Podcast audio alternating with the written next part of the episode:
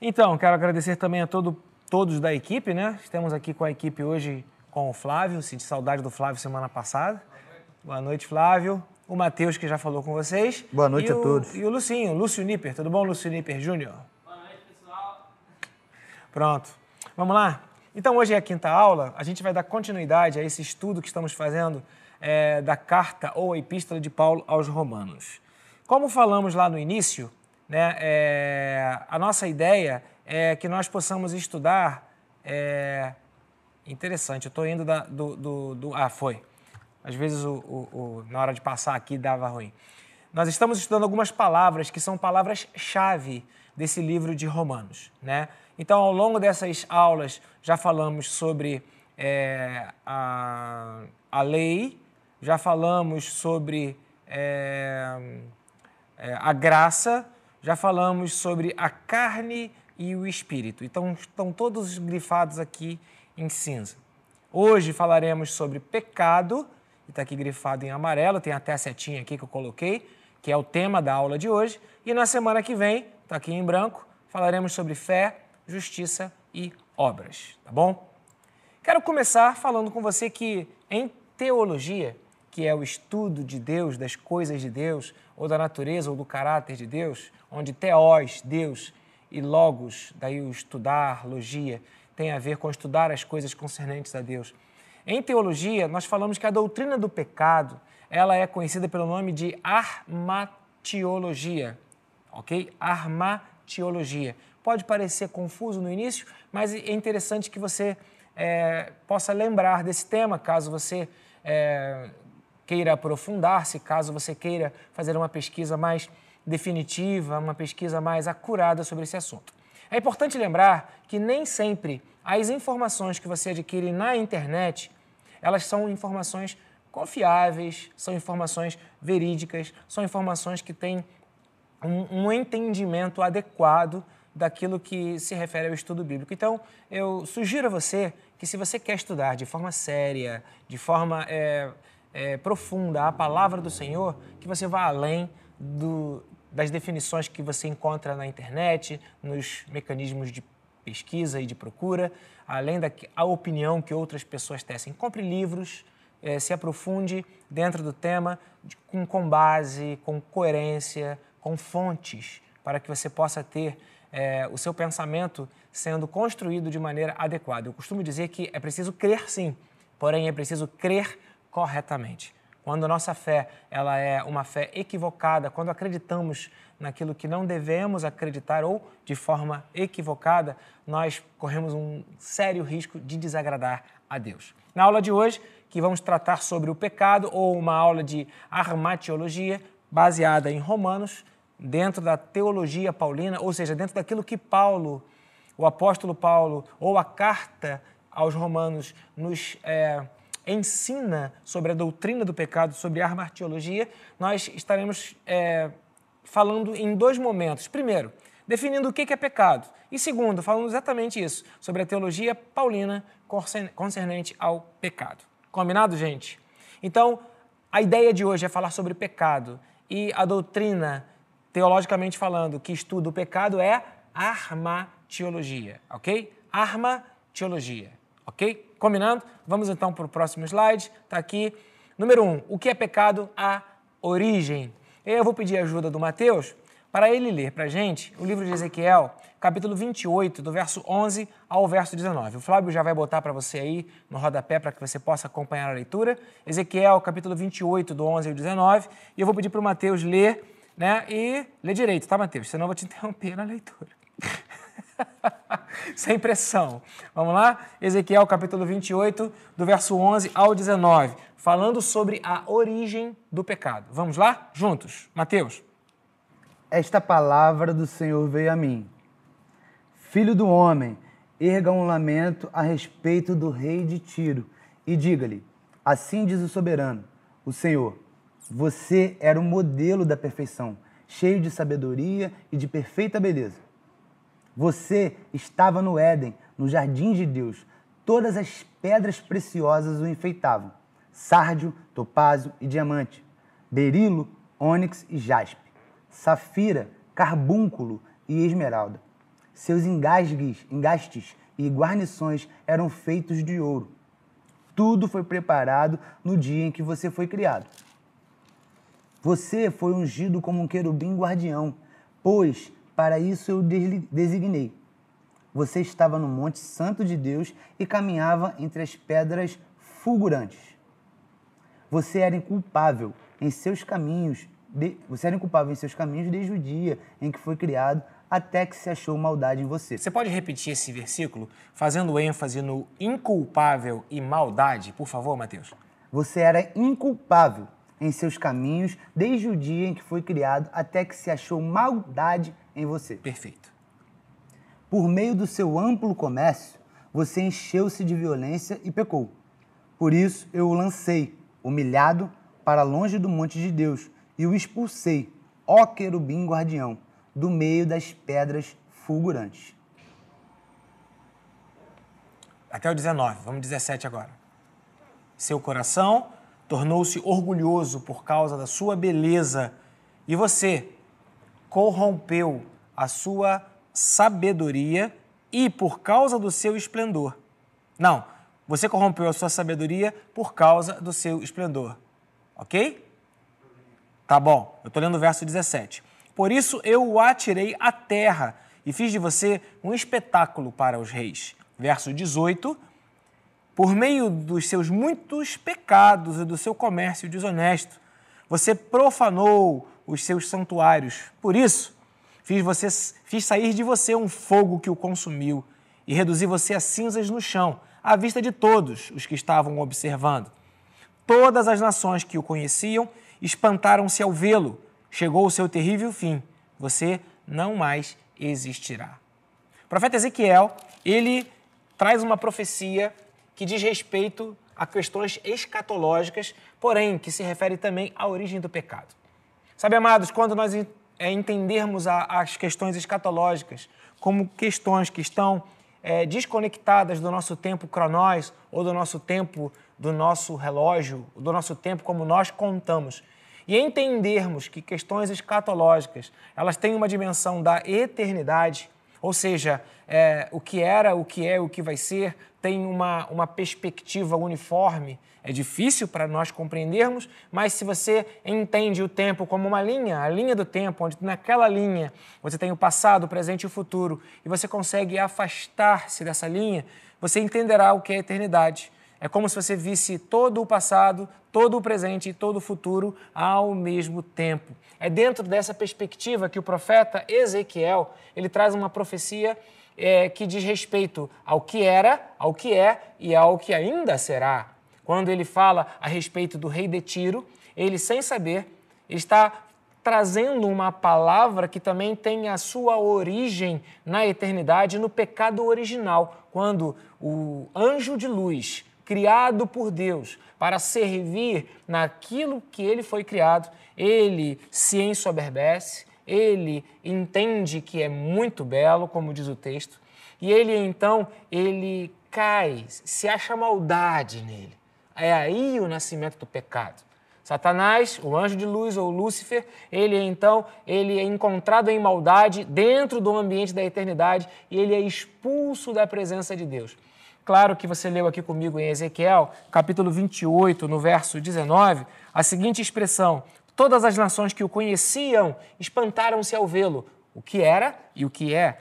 Chegou o seu terrível fim, já falando aí das questões apocalípticas, que João teve a revelação completa do fim dos tempos, quando Satanás será exterminado e não mais existirá. Então, meus amados, a gente precisa entender que a origem do pecado, ela teve uma origem na eternidade. Ela teve uma origem em Satanás. Ela teve uma origem naquele processo da maldade que entrou no coração de um ser criado por Deus para glorificar a Deus e para servir segundo o propósito para o qual ele foi criado. Ainda, eu quero pedir ao Mateus que leia, está tudo ok aí? Podemos continuar? É Isaías, capítulo 14, verso 9 até o verso 16. Você leu muito bem, Mateus? Então gostei de você. Vamos lá. Isaías 14, de 9 a 16, que trata do mesmo tema, a origem do pecado. Isaías capítulo 14, verso 9. Vamos lá. Nas profundezas o Sheol está todo agitado para recebê-lo quando chegar. Por sua causa, ele desperta os espíritos dos mortos, todos os governantes da terra. Ele os faz levantar-se dos seus tronos, todos os reis dos povos. Versículo 10. Todos responderão e lhe dirão: Você também perdeu as forças como nós e tornou-se como um de nós. Sua soberba foi lançada na sepultura, junto com o som das suas liras. Sua cama é de larvas, sua coberta de vermes. Como você caiu dos céus, ó estrela da manhã, filho da alvorada. Como foi atirado à terra, você que derrubava as nações. Você que dizia no seu coração: Subirei aos céus, erguerei o meu trono acima das estrelas de Deus. Eu me assentarei no monte da Assembleia, no ponto mais elevado do Monte Santo. 14. Subirei mais alto que as mais altas nuvens, serei como o Altíssimo. Ó, oh, vai o 15, que é profundo. Mas as profundezas do Sheol você será levado, irá ao fundo do abismo. Os que olham para você admiram-se da sua situação e a seu respeito ponderam. É esse o homem que fazia tremer a terra e abalava os reinos. Então, você vai vendo que o profeta Isaías, a semelhança de Ezequiel, ele também traz uma palavra profética. Aqui no caso, Isaías ele está dando uma palavra profética ao rei da Babilônia, né? Você zombará assim do rei da Babilônia. Então, é, é, e ele está usando as questões espirituais, questões que dizem respeito à eternidade, para lançar aquela palavra profética. Você vê tanto em Ezequiel quanto em Isaías a inspiração do Senhor. Tanto em Ezequiel quanto em Isaías, profetas do Senhor, você vê a revelação de verdades espirituais que são eternas, ou seja, que fazem parte ao contexto da eternidade. E estas verdades são trazidas para a nossa dimensão de tempo e espaço e matéria é, através da boca dos profetas Ezequiel e Isaías. E da mesma forma, há aqui um espanto, há um contraponto do que era o anjo da luz e o que ele se tornou. O que era aquele que trabalhava com o louvor nos céus e o que ele se tornou. Como ele era forte e como suas forças lhe foram retiradas. Como a sua arrogância é, que é, levou a imaginar que ele seria tão sublime, tão altíssimo quanto Deus o levou às maiores profundezas da terra, ou ao Sheol, ou ao que nós chamamos de inferno. Então veja, a origem do mal ou a origem do pecado, ela está na eternidade. E continuando, eu quero ler com vocês o livro de Apocalipse, e esse eu quero ler, com a sua licença, Mateus, é, o capítulo 12, versos 7 a 9, e depois o verso 12, que diz assim: Apocalipse, capítulo 12, versos 7 a 9, diz assim: Houve então uma guerra nos céus. Miguel e seus anjos lutaram contra o dragão e o dragão e seus anjos revidaram. Mas estes, quem? O dragão e seus anjos, não foram suficientemente fortes e assim perderam o seu lugar nos céus. O grande dragão foi lançado fora. Ele é a antiga serpente, chamado Diabo ou Satanás, que engana o mundo todo. Ele e os seus anjos foram lançados à terra. Então, ouvi uma forte voz dos céus que dizia, ah, o verso 10, eu nem separei, mas é tão lindo, né? Eu vou, eu vou me dar o direito de, de ler aqui a, a, a vitória do Senhor, porque a vitória do Senhor foi sacramentada pela dignidade do Cordeiro. E então ouvi uma forte voz nos céus que dizia: Agora veio a salvação, o poder e o reino do nosso Deus e a autoridade do seu Cristo pois foi lançado fora o acusador dos nossos irmãos que nos acusa diante do nosso Deus dia e noite. Eles, os nossos irmãos, eles o venceram pelo sangue do Cordeiro e pela palavra do testemunho que deram diante da morte, não amaram a própria vida. Aleluia. Portanto, verso 12, e é esse que eu queria ter lido, né? É, inicialmente, celebrem, celebrem no, ó céus, celebrem no quem? Celebrem ao Cordeiro, o Cristo, o que venceu. Celebrem, ó céus, e os que neles habitam. Mas, ai da terra e do mar, pois o diabo desceu até vocês. Ele está cheio de sua fúria, pois sabe que lhe resta pouco tempo. Então veja, esse textos, esses textos que nós lemos, ele trata da dimensão da eternidade do pecado e que confunde a gente porque nós gostamos das coisas que dizem respeito à data, né? Ah, eu nasci no mês tal e eu faço aniversário nesse mês, no mês tal eu vou pagar a, a, a, o IPTU, eu organizo as minhas contas pelas datas, eu organizo as minhas festas pelas datas. Mas quando se fala de eternidade, a gente precisa entender essa linha do tempo aonde você deve se afastar para imaginar a compreensão do passado, do presente e do futuro ao mesmo tempo. Então, a origem do pecado, ela está na eternidade. Isso é muito importante que você tenha consciência para que você saiba que você, como um ser criado para viver a eternidade, caso não fosse o sacrifício de Cristo Jesus na cruz do Calvário e a sua vitória, nós não teríamos sossego, nem nesta carne, nem nesta terra, nem na eternidade, quando recebermos um novo corpo, um novo céu e habitarmos no novo céu e na nova terra. Veja, o sacrifício de Jesus ele foi completo. Ele serve para as nossas vidas aqui, agora, e serve por toda a eternidade. O sacrifício de Jesus, ele é definitivo, ele não requer mais nenhum sacrifício, porque ele aconteceu no âmbito da eternidade e no âmbito do nosso tempo. Ou seja, ele cobre todas as dimensões possíveis e o Senhor, ele se torna o Senhor absoluto, seja no céu, seja na terra, seja debaixo da terra. A Ele seja glória para todo sempre. Amém? A origem do pecado, ela começa na eternidade. Caminhando. Então já sabemos que a origem do pecado começa na eternidade. Então, agora, para desenvolvermos o que é pecado, passamos para o outro slide. A origem do pecado na raça humana. Né? E eu vou pedir ajuda aqui do Mateus, lendo para a gente Gênesis capítulo 3, versículo 11. Vamos falar sobre, já lemos sobre a origem do pecado e vemos que ela é na eternidade. Agora, a origem do pecado na raça humana, entre nós, entre os homens. Gênesis, capítulo 3, versículo 11. Por favor, Mateus. E Deus perguntou: Quem lhe disse que você estava nu? Você comeu do fruto da árvore da qual lhe proibi comer?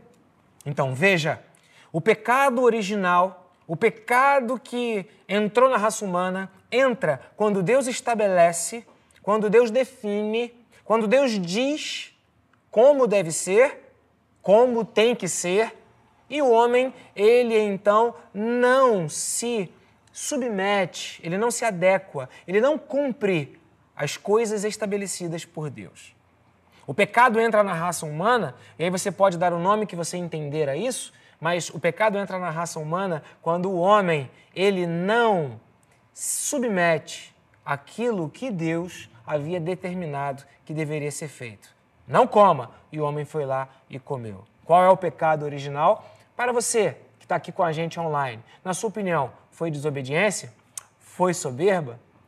Uma coisa é fato, todos nós concordamos. O pecado original diz respeito ao não cumprimento das determinações de Deus. Você concorda com isso? O que você acha disso? Faça um comentário, coloque aí suas ponderações. A gente está aqui para dividir e para juntos podermos então eh, estudar esse texto da palavra do Senhor. Outra leitura que eu gosto de fazer, que eu gostaria de fazer, e essa eu também vou ler, está em Romanos 5,12. Deixa que essa eu leio, Mateus.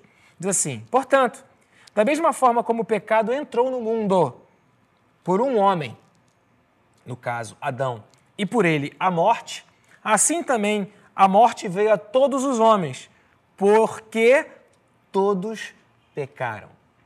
A origem da, do pecado de toda a humanidade, ela está no pai da humanidade. Ela está desde o gênese da nossa criação. Ela está desde o início, porque quando o pecado entra em Adão, ele entra na dimensão física, natural e concreta da nossa terra, mas Adão se tornou um ser sobrenatural, espiritual. Ele vivia naquele ambiente do Éden, na presença de Deus que o visitava todos os dias na viração do dia. Por isso, quando Adão foi expulso do Éden, foi selado o impedimento para que Adão ficasse na eternidade. Veja, o pecado ele não entra na eternidade, pois foi de lá que Deus rejeitou Satanás e expulsou. Se naquele momento Deus não tivesse expulsado Adão e Eva do jardim do Éden, o pecado teria entrado na eternidade. Mas graças a Deus, pela expulsão do homem do jardim do Éden, graças a Deus pela justiça de um Deus que sabe o que faz, graças a Deus, porque mesmo que Adão e nós homens não venhamos a entender o que Deus está fazendo, sempre, em todo tempo, a vontade de Deus ela é boa, perfeita e é agradável. Aleluia. Então, agora, o homem que é, pecou passa, transfere, ele libera toda essa natureza de pecado a todos os seus descendentes. E assim o pecado entra na raça humana. Como o pecado nasce? Nasce em Satanás. Como o pecado entra na natureza humana quando o homem ele não cumpre o que Deus havia estabelecido e quando Adão ele ele toma esse posicionamento similar ao posicionamento de Satanás. O que é pecado? Você está começando a construir uma compreensão mais ampla dessa doutrina armatiologia, a doutrina do pecado, ok? Continuando. O que é o pecado? Agora, o terceiro slide, ou o quarto, não sei, o quinto.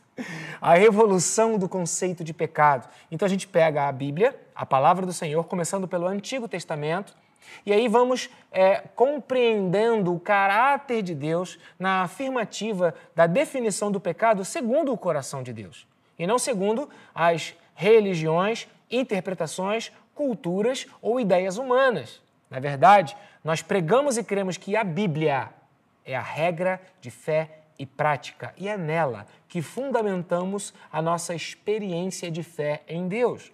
Portanto, convido você a estudar, a conhecer e a viver esta palavra, porque ela é a verdade. Os bereanos eram pessoas que é, verificavam se o que estava sendo dito estava em conformidade com a palavra, e eu promovo a você esse mesmo desafio. Seja alguém que analisa, que verifica, que conhece a ponto de dar o seu amém. Assim seja, eu estou nisso. Ou a ponto de dizer, não, não, isso eu não concordo, nisso eu não coloco o meu amém. Continuando, o que é pecado, a evolução do conceito de pecado. Então, rapidamente, nesse estudo que eu fiz é, em um curso de teologia de uma. É, é, um, é um livro grande, um curso de teologia, de uma editora chamada Rineel. Rineel, isso, ok? é, eu, no módulo 1, no primeiro volume, está lá é, esse, essa, essa, essas informações que nós estamos é, trazendo para vocês através dessa aula. O que é pecado? A evolução do conceito de pecado. A palavra ratá ou, ou né? e depende muito do, do sotaque, pode ser é, o, o ou o raf. Né? A, a, a, é só um pingo que muda a letra do hebraico. Então, é, a gente pode falar chatá ou ratá. Mas o, o que significa isso? Errar o alvo. Essa palavra ocorre 198 vezes no Antigo Testamento. Ou seja, é a expressão mais comum da definição de pecado. Mateus vai ler para vocês Êxodo 32, 31. Eu vou ler, eu vou ler o Levítico capítulo 5 e depois Mateus vai ler de novo Êxodo 3, 21. Eu espero não ter errado as referências. então, é, onde essa palavra ratá ou chatá, ela aparece e a, a definição ou a tradução é errar o alvo, falhar. Por favor, Mateus, Êxodo 32, 31. Assim, Moisés voltou ao Senhor e disse: Ah, que grande pecado cometeu este povo. Fizeram para si um Deus de ouro. Fizeram o que não deviam ter feito um Deus de ouro. Agora, daqui a pouco, Mateus lê Êxodo 3,21, se prepara aí, e eu vou ler com você Levítico 5,15, que diz assim: Quando alguém cometer um erro, ou seja, fizer o que não tem que fazer, pecando, sem intenção, mesmo que seja intenção, em qualquer coisa consagrada ao Senhor, trará ao Senhor essa pessoa um carneiro do rebanho, sem defeito, avaliado em prata, é, com base no peso padrão do santuário como oferta pela culpa. Ou seja, é, quando alguém cometer um erro, ainda que não intencionalmente, né, é, mas cometeu o erro, fez o que não deveria ter feito, essa pessoa precisará apresentar-se diante do Senhor para remissão desse pecado, desse erro. E agora, Levítico 3,21, Êxodo 3,21, perdão. E farei que os egípcios tenham boa vontade para com o povo, de modo que Quando vocês saírem, não sairão de mão mãos vazias. Com certeza está errada essa referência. eu, eu, eu tinha essa, essa suposição, né? Ah, me perdoem, mas é, da onde eu peguei essas referências? Eu quero sugerir a vocês um site chamado bible.hub.com. Não, é biblehub.com. Se escreve B-I, coloca aí no chat, Mateus, B-I-B-L-E-H-U-B.com. biblehub.com. B-I-B-L-E.com. É um site de estudo bíblico, onde você tem ali o original grego, o hebraico, onde você tem a, é, exaustivo estudo bíblico, é, o léxico, o strong, comentário, mapa, atlas, e você vai ter ali acesso a, a- a muita coisa, muitas bíblias, inclusive em, em português, que você vai poder continuar os seus estudos, tudo gratuitamente, tudo completamente à sua disposição. E foi de lá que eu tirei é, essas referências. Talvez você é, queira dar uma conferida qual teria sido a referência correta. Vá lá no site biblehub.com, que é um site de estudos sério, verificado. Eu tenho o livro é, grego original, o Novo Testamento, conferi com aquilo que está apresentado ali e, de fato, bate né? Conferir por amostragem e de fato bate. Então, é, tem bastante confiabilidade você estudar a- a- as línguas originais, também outros estudos bíblicos que ali são oferecidos gratuitamente por esse site biblehub.com. Ok? Mas a ideia é aqui falar sobre o pecado, ratar, era errar o alvo, falhar, não fazer o que é certo, cometer um erro, ok? E outra palavra que também foi muito usada, mais do que ratar, era avon. E eu te pergunto, você mulher, você já usou alguma maquiagem ou algum produto da Avon? Pois é. Essa é uma palavra hebraica e a tradução dessa palavra é iniquidade. Talvez a ideia teria sido que aquela mulher que use daqueles produtos, ela se torne uma mulher que cause iniquidade nos outros ou nos homens. Eu não sei. O que você acha? Mas o fato é que Avon significa iniquidade. Ocorre 231 vezes no Antigo Testamento. Mateus, lê pra gente aí é, Isaías 59, 2. E depois, Mateus, você lê Daniel 9,16. E eu espero estar correto nas minhas referências dessa vez. Isaías 59, 2. O que diz lá, Mateus? Mas as suas maldades separaram vocês do seu Deus. Os seus pecados esconderam de vocês o rosto dele. E por isso ele não os ouvirá. Isso, mas as vossas maldades, vossas iniquidades, mas o Avon separa você de Deus. Agora, Salmo 107, verso 17 diz assim: Tornaram-se tolos por causa dos seus caminhos rebeldes e sofreram por causa das suas Avon, das suas maldades, das suas iniquidades. Dizendo aqui que o pecado, que a iniquidade, causa sofrimento, traz rebeldia, ok? E por fim, Daniel, capítulo 9, verso 16. Já está pronto aí para a leitura, Mateus, por favor? Agora, agora, Senhor, conforme todos os teus feitos, feitos justos, afasta de Jerusalém, da tua cidade, do teu santo monte, a tua ira e a tua indignação. Os nossos pecados e as iniquidades de nossos antepassados fizeram de Jerusalém, do teu povo, mo- motivo de zombaria para todos os que nos rodeiam. Isso. Então, é outra definição da iniquidade, do pecado. Esse texto é um texto mais completo. E se você quiser, pode eh, consultar lá no site biblehub.com, dá uma verificada, aprofunde os seus estudos, vai valer a pena. Porque a iniquidade, o pecado, causam vergonha para as nossas vidas.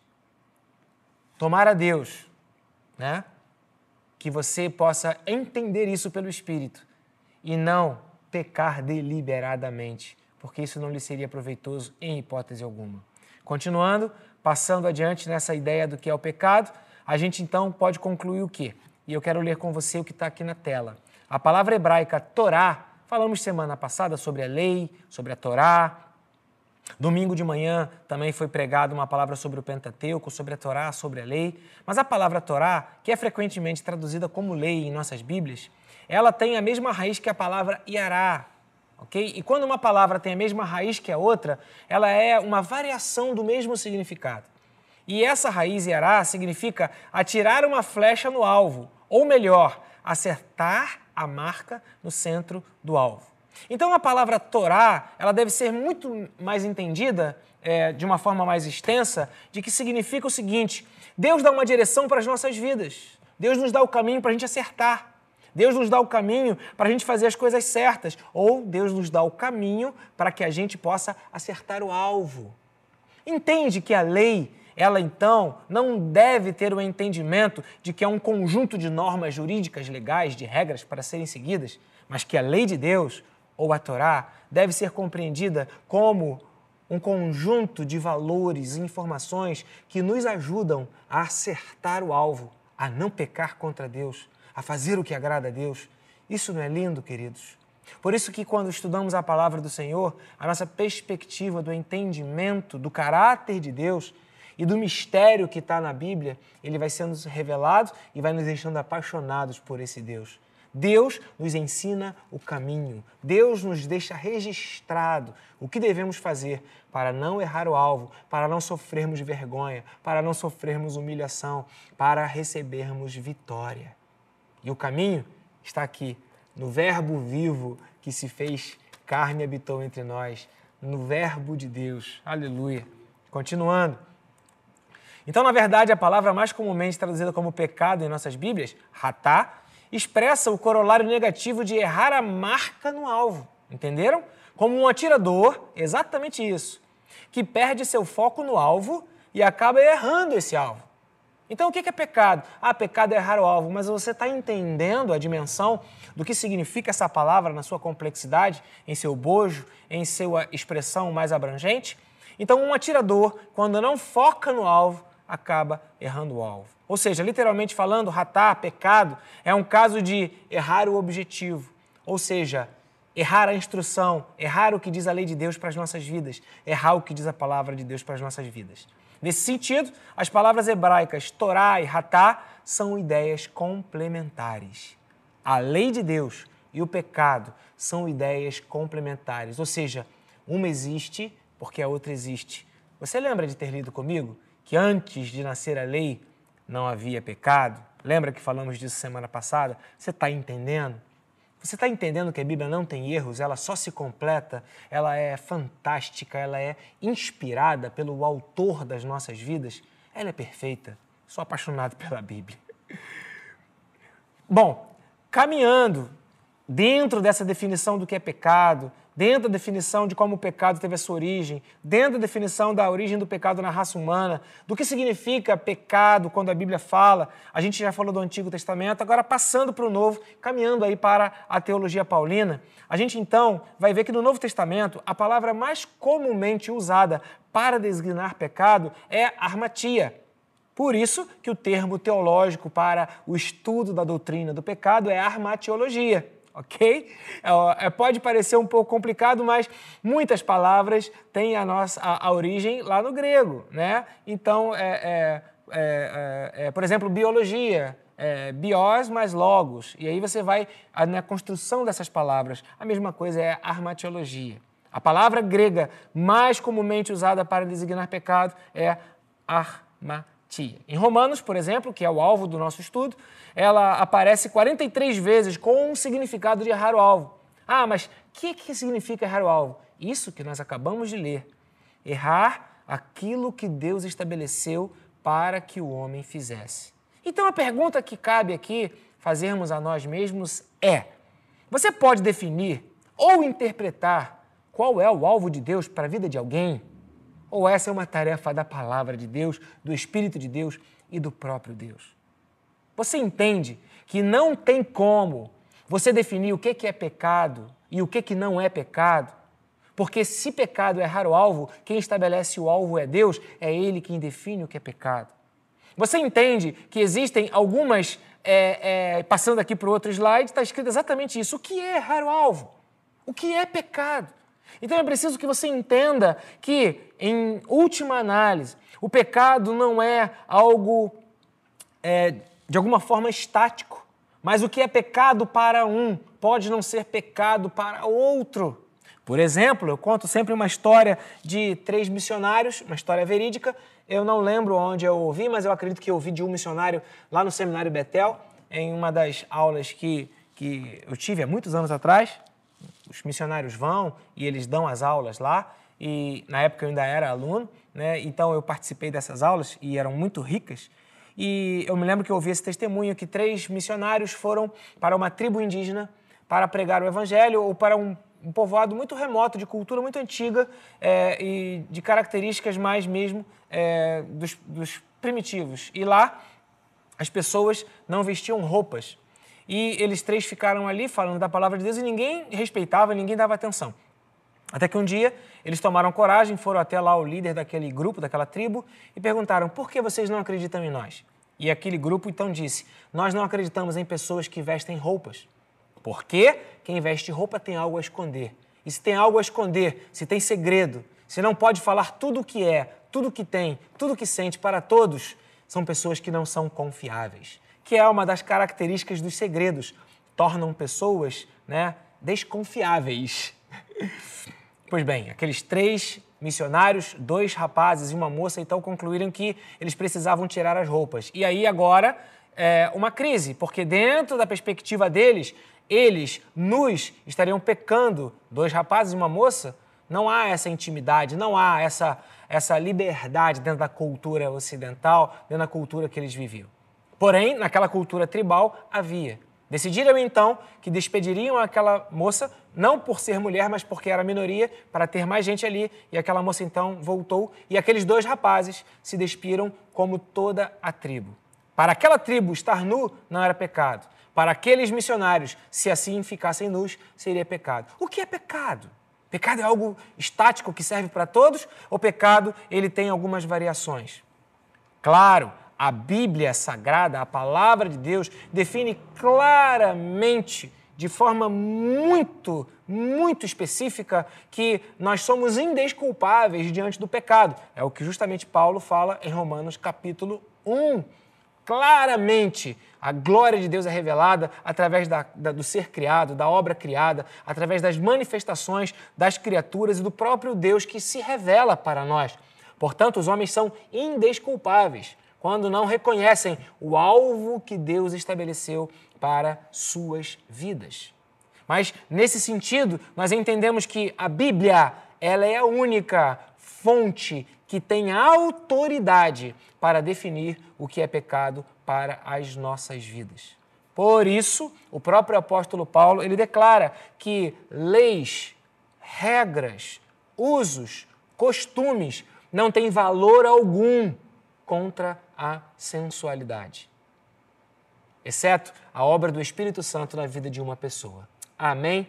Continuando e indo aqui caminhando para a nossa parte, já a conclusão para a teologia de Paulo baseada em Romanos sobre o que é pecado. Está aqui esse, essa tela, Romanos capítulo 5, verso 13, que diz: Pois antes de a lei ser dada, antes de ser dada a lei, o pecado já estava no mundo. Claro, como vimos aqui agora há pouco, o pecado ele nasce na eternidade antes de nascer na humanidade. Mas o pecado não é levado em conta em quando não existe lei. Claro, lemos isso aqui também. E por causa da, do alvo sendo declarado fica muito mais é, nítido quando o homem erra esse alvo. Se o alvo não for estabelecido, se os projetos, os planos, a vontade de Deus não for estabelecida, você não saberá conscientemente o que é pecado e o que não é. Talvez inconscientemente você esteja pecando. Por isso, eu posso, dentro dessa realidade, eu posso tecer uma afirmação muito interessante de que aquele que não conhece a vontade de Deus para sua vida pode estar vivendo em pecado. Porque há um alvo, há um propósito, há uma vontade de Deus, há um plano de Deus, há um alvo que Deus estabeleceu para você. Deus, quando chamou você à existência, quando te criou e quando Ele te permitiu viver, Ele estabeleceu planos, propósitos, alvos para a sua vida. Alvos dele. E se você não adequar a sua vontade à vontade dele, os seus objetivos aos objetivos dele, os seus desejos aos desejos dele, você estará equivocado, estará errando o alvo. E o que é pecado? Bem, continuando aqui, Lutero, que foi o, o, o, o grande reformista, ele, ele escreveu sobre Romanos, um dos seus livros principais, com base nas suas 95 teses, disse o seguinte: essa epístola sobre Romanos é o livro principal do Novo Testamento. O Evangelho em sua forma mais pura. Merece não somente ser conhecida pelos cristãos, por isso ele queria traduzir, individualmente, palavra por palavra, mas também ser objeto de sua meditação dia a dia, como o pão cotidiano da alma. E aí eu coloquei ali embaixo, pequenininho, a fonte desse, dessa afirmação. Né? O curso de teologia da editora Ridel, ok? Então agora, nessa outra tela e última tela, ou penúltima, eu quero falar aqui nesses pontos, é, com base em textos em Romanos, a teologia de Paulo ou o entendimento de Paulo, ou a doutrina do pecado que o próprio Deus, inspirando Paulo, faz com que é, chegue até nós para que eu e você saibamos, para que nós possamos acertar o alvo. Mateus, lê para mim Romanos, capítulo 2, versos 23 e 24. Agora eu vou deixar tudo na sua mão, Mateus. Vamos lá. Romanos 2, 23 e 24. 23 e 24. Você que se orgulha na lei desonra a Deus, desobedecendo a lei? Como está escrito, o nome de Deus é blasfemado entre os gentios por causa de vocês. Você que se orgulha de conhecer a lei, desonra a Deus desobedecendo a lei? Fica claro que dentro da teologia paulina, ou dentro do entendimento bíblico, saber o que deve ser feito e não fazer é pecado. Se você sabe qual é o objetivo de Deus, o alvo que Deus tem para a sua vida e não cumpre esse alvo, e não vive nesse alvo, e se não se adequa a esse alvo, e se não vive nesse alvo, você está errando o alvo. Portanto, a gente não tem como dizer o que é pecado, mas a Bíblia, ela vai nos dando as instruções para que nós não venhamos a errar o alvo. A palavra de Deus é essa, sempre foi o objetivo de Deus ligar o homem a Ele ou nos religar a Ele. Daí a essência da palavra religião, ligar de novo aquilo que foi desligado por causa do pecado, ligar de novo o homem a Deus, ok? Então, primeiro ponto é que se você sabe o que deve fazer e não faz, você está errando o alvo. Isso é um pecado. Segundo texto, Romanos 5,17, por favor, Mateus. Se pela transgressão de um só a morte reinou por meio dele, muito mais aqueles que recebem de Deus a imensa provisão da graça e a dádiva da justiça reinarão em vida por meio de um único homem, Jesus Cristo. Aleluia. Ou seja, o que Jesus fez por nós é maior do que, o, do que aquilo que Adão fez por nós. O que Adão fez por nós não foi bom. O que Jesus fez por nós foi perfeito. O que Adão fez por nós entrou apenas na dinâmica do natural, porque ele foi expulso do Éden. Mas o que Jesus fez por nós entrou na dinâmica espiritual e sobrenatural. Jesus foi até o inferno, Jesus viveu na terra e Jesus está habitando nos céus. Todo o reino espiritual, as regiões celestes que Paulo fala lá em Efésios, capítulo 6, toda a região espiritual está sob o domínio de um único Senhor, porque o que ele fez por nós é muito maior do que qualquer outra ação que tenham feito contra as nossas vidas. Aleluia. Segunda afirmação, baseada naquilo que é, Romanos nos ensina, que Jesus Cristo fez por nós, o que Jesus Cristo fez por nós é muito maior, é muito mais forte, é muito mais intenso do que aquilo que o pecado fez contra nós. Terceira informação, Romanos capítulo 6, versículo 1, Mateus, por favor. Que diremos então? Continuaremos, continuaremos pecando para que a graça aumente? Não, de modo nenhum, Mateus, de modo nenhum. Né? Você leu certinho. Vamos fazer o que então? Então vamos continuar pecando? Não. Então veja, ninguém que recebeu a Jesus continuará vivendo no pecado. Por isso, nós somos santos, justificados mediante a fé em Cristo Jesus. Quem nasceu de novo, quem teve um encontro com Jesus Cristo, não vai permanecer no pecado deliberadamente, não quer pecar. não vai querer continuar errando o alvo. Por quê? Porque Jesus é o caminho. Jesus é o alvo, Jesus mostra para a gente o caminho. Então, se ele diz para eu fazer algumas coisas, eu preciso conhecer e fazer. Se eu nasci de novo, eu simplesmente vou conhecer e vou seguir o caminho. Se eu não seguir o caminho, mas desviar a minha atenção, eu estarei fazendo a mesma coisa que os antigos ou as pessoas do Antigo Testamento fizeram. Perderam o foco, perderam o foco do alvo e aí não acertam o mesmo. Portanto, se você nasceu de novo, se você confessou a Jesus Cristo como Senhor e se você de fato tem uma vida eterna garantida na presença de Deus para toda a eternidade, você não vai continuar deliberadamente na prática do pecado. É impossível. O pecado te ofende, Errar o alvo te chateia, errar o alvo te leva para o arrependimento, errar o alvo te leva a um desafio de cada vez acertar mais. Por isso, a doutrina da santidade é uma doutrina ou é um alvo contínuo na vida daquele que aceitou Jesus Cristo como seu único e suficiente Salvador. Tá bom? Disso o pastor Lúcio pregou neste último domingo. É, que dia foi domingo? Alguém lembra que dia foi domingo? Né? dia 11. É, hoje é 12. Obrigado, Flávio. Flávio aí salvando a gente com a data de hoje. é.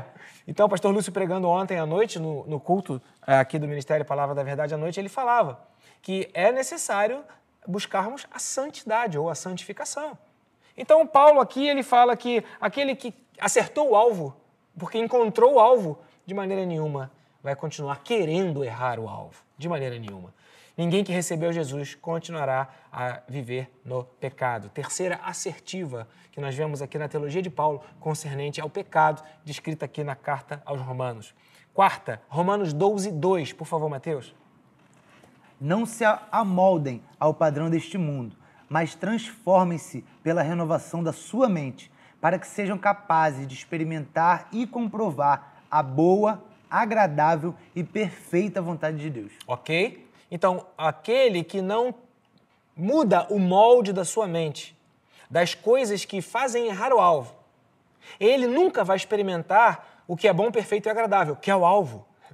Ou seja, aquele que continua com a mente com os mesmos moldes que possuía anteriormente a sua revelação de Jesus Cristo, a conversão do seu coração, a encontrar-se agora com a realidade da vida após a morte, a eternidade, céu e inferno, aquele que continua nos moldes anteriores, ele nunca vai conhecer como é bom acertar o alvo, como é bom, como é boa, perfeita e agradável a vontade do Senhor para as nossas vidas. Por isso, Paulo diz: Eu rogo-vos, irmãos, pelas misericórdias de Deus. Ah, presta atenção, acorda, né? E apresente-se diante de Deus como alguém que não toma a forma deste mundo. Não busca soluções como o mundo busca. Não faz o que o mundo faz. Não vive como o mundo vive. Né? Como tem uma canção que eu gosto muito que declara exatamente isso. Eu não tenho que viver como o mundo vive. Não tenho que fazer as coisas como o mundo faz. Eu tenho Cristo dentro de mim. Amém? Então, essa afirmativa, essa assertiva é: sem uma mudança do estilo de vida, não é possível acertar o alvo. Aquele que quer viver sem pecado precisa mudar o estilo de vida que leva ou que levava antes de conhecer o alvo. Isso é o significado da palavra conversão. Converter-se mudar os caminhos, renovar a sua mente, ok? Então, primeiro ponto, saber o que se deve fazer e não fazer é um pecado. Segundo ponto, o que Jesus fez por nós é maior do que qualquer força do que Adão fez ou do pecado. Terceiro, ninguém que recebeu Jesus continuará querendo ou deliberadamente escolhendo viver no pecado. Quarto, sem uma mudança do estilo de vida, e isso é promovido por mim, por você, sem essa mudança, nós não vamos conhecer o poder e o valor que tem o alvo que Jesus aponta para nós. Quinto, sem humildade, anula-se a compreensão de ser pecador e de se estar debaixo da graça de Deus. A compreensão dessa afirmação, sem humildade, anula-se a compreensão de ser pecador e de estar, de se estar debaixo da graça de Deus, a compreensão desta frase, ela começa lá no capítulo 11, todo o capítulo 11, e se desenvolve em todo o capítulo 12. Mas eu vou pedir para o Mateus ler apenas o capítulo 12, versos 3, 10 e 16. Por favor, Mateus. Pois, pela graça que me foi dada, digo a todos vocês: ninguém tenha de si mesmo um conceito mais elevado do que deve ter. Mas, pelo contrário, tenha um conceito equilibrado. Isso. De acordo com a medida da fé que Deus lhe concedeu. Ok. Continua, por favor. 10. Dediquem-se uns aos outros com amor fraternal. Em um amor fraternal? Aqui tá diferente então. Leia aí, leia aí. Dediquem-se uns aos outros com amor fraternal. Muito obrigado. Com. Faltou o com antes. Agora você colocou o com.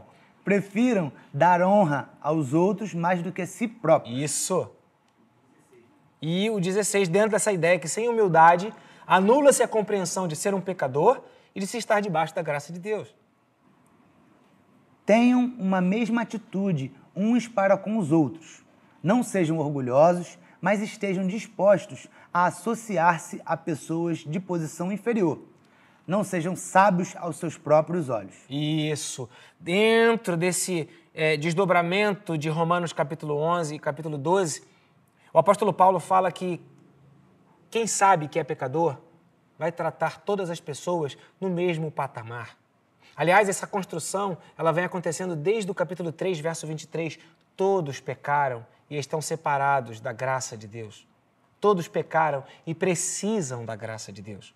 Então, Paulo fala o seguinte: que quem tem a noção do pecado não vai, de alguma maneira, diminuir um pecador. Não vai, de alguma maneira, é, ter algum tipo de é, é, afastamento. Pelo contrário, vai agir em amor, vai preferir em honra, vai abençoar, não vai excluir, mas vai buscar uma inclusão, conforme lemos aqui.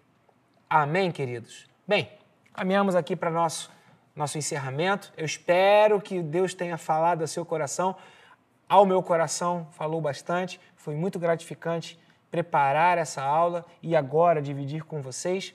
E eu peço a vocês, caso você ainda não tenha dado, deixe seu like, né? É... E, Matheus, eu só queria saber quem está online com a gente agora. Quem está aí ao vivo nesse finalzinho de aula? Lê para a gente aí, Matheus. E se você por acaso está online, por favor, dê um sinal. Coloque aí, eu estou aqui, para a gente poder é, comunicar. Ah, eu sei que muitas pessoas não gostam, têm até vergonha, mas é, isso nos ajuda a, até a, a tornarmos a aula mais participativa. Vamos lá, Matheus, preparado? Vamos além, lá, Matheus. Além daquelas que a gente já comentou. Não, todo daqueles, mundo de novo. Quem está que fale agora? do Quem está agora? Lê pra gente aí. Quem está agora então. online? Josineide, Josineide. Leila, Leila. Marise, Hum. Mônica, Aline, Noêmia, Rosane, Luiz Carlos House, Noêmia de novo, Isael, Elvira, Alberto, Uau. deixa eu ver aqui mais, Kátia, Anarlete Cabral, Ziza, tem um rapaz chamado Contato GT Arquitetura. Ok. Qual o nome? Contato GT Arquitetura. É algum Deve ser a Drica, que entrou por uma conta de trabalho dela. Adriana Moraes, minha esposa. Wagner Plínio. Tem mais, calma aí. Raimunda, não sei se eu falei. Não, não tinha falado Raimunda, não. Raimunda. Thaís. Mas aquela era boa, hein? Patrícia Gomes. Uau. Somente. Que legal. A Adriana, sua esposa, também Adriana Moraes. Um beijo, querida. Então, quero deixar aqui um abraço a todos vocês que estão nos visitando, membros do Ministério Palavra da Verdade.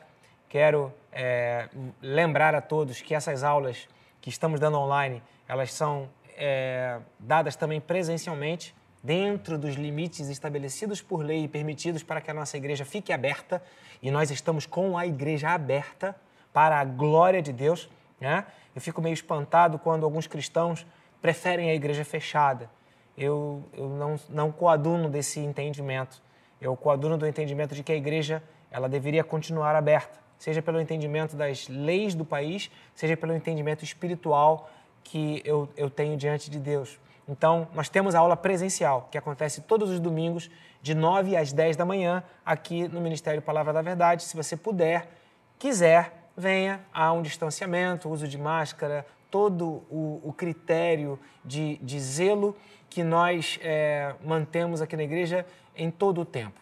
E para a glória de Deus, para a glória de Deus, até aqui nos ajudou o Senhor e nenhum dos nossos irmãos que vêm aos cultos presenciais, não perdemos ninguém, todos, alguns tiveram sim Covid, mas todos sobreviveram, todos passam bem. Estamos orando agora pelo Agnaldo e pela e sua esposa Helenice, para que eles voltem à plena recuperação e pela fé, logo logo nós teremos notícias da alta do Agnaldo, que é uma bênção em nossas vidas. Então veja, se você quiser, venha presencialmente domingo, 9 da manhã, aqui na rua Adoc Lobo 285, é o endereço aqui do Ministério Palavra da Verdade. Você está convidado. Tem aqui a Marise com toda a sua equipe para é, ministrar as aulas presenciais com base no livro Um Estudo da Carta de Paulo aos Romanos, do autor F.F. Bruce. Aqui nas segundas-feiras, online, a gente dá uma ampliada com outros materiais, até para dar um dinamismo na matéria. Então, se você vier domingo e quiser assistir aqui, você com certeza vai é, encontrar novidades e vai ampliar o seu entendimento da palavra. E a nossa intenção é essa: é que Deus, pelo Espírito dele, possa ministrar o seu coração para que você conheça o caráter do Deus a que você serve e continue firme na presença dele. Amém, pessoal? É isso. Vamos orar. Pastor, é, Fala, duas Mateus. pessoas aqui que também comentaram: Renata Diga. Nascimento certo. e o Malta. Ok. Maltinha, Márcio Malta. Amém. Renata Nascimento, te amo, querida. Irmã fiel, abençoadora do reino de Deus. E Malta, que é um, um, um dos curados do Covid da nossa igreja. Que Deus abençoe sua vida, Malta.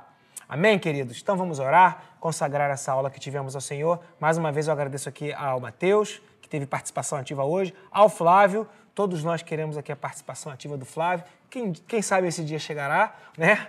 Já tivemos a participação da Luísa, a participação do Lucinho, que também está aqui trabalhando, queremos agradecer aqui ao Lucinho e a você que esteve conosco até agora. Vamos orar? Amém? Senhor, muito obrigado, Pai, pela Tua palavra, porque ela é a fonte para as nossas vidas, é a direção que o Senhor nos dá para que possamos encontrar o caminho certo, a verdade e, por fim, a vida, seja aqui neste tempo, seja a vida eterna. Pai, que o Teu Espírito Santo possa convencer a cada um dos Teus filhos a uma vida de santidade, a uma vida de acertar o alvo, a uma vida de não fazer juízo de outras pessoas. E é uma vida, sim, de comemorar e se alegrar com as vitórias que tem recebido da tua parte, para que, através desse testemunho, outras pessoas possam motivar-se a lhe conhecer e a lhe servir. Muito obrigado pelo perdão, muito obrigado, Jesus, pelo que o Senhor fez por nossas vidas, porque não há nada que se compare ao que o Senhor fez por nós. Nós louvamos o teu nome e te agradecemos, em nome de Jesus. Amém. Amém. Amém, queridos. Semana que vem, nós tem aí o último slide, estaremos juntos aqui falando sobre essas últimas três palavrinhas dentro desse primeiro módulo. Estaremos falando sobre fé, que é uma resposta a justiça e obras, tá bom? Então, na aula da semana que vem, caso você possa estar conosco, você será muito bem-vindo, muito bem-vinda. Um beijo no coração, fique na paz do Senhor Jesus e que Deus abençoe você. Amém. Paz.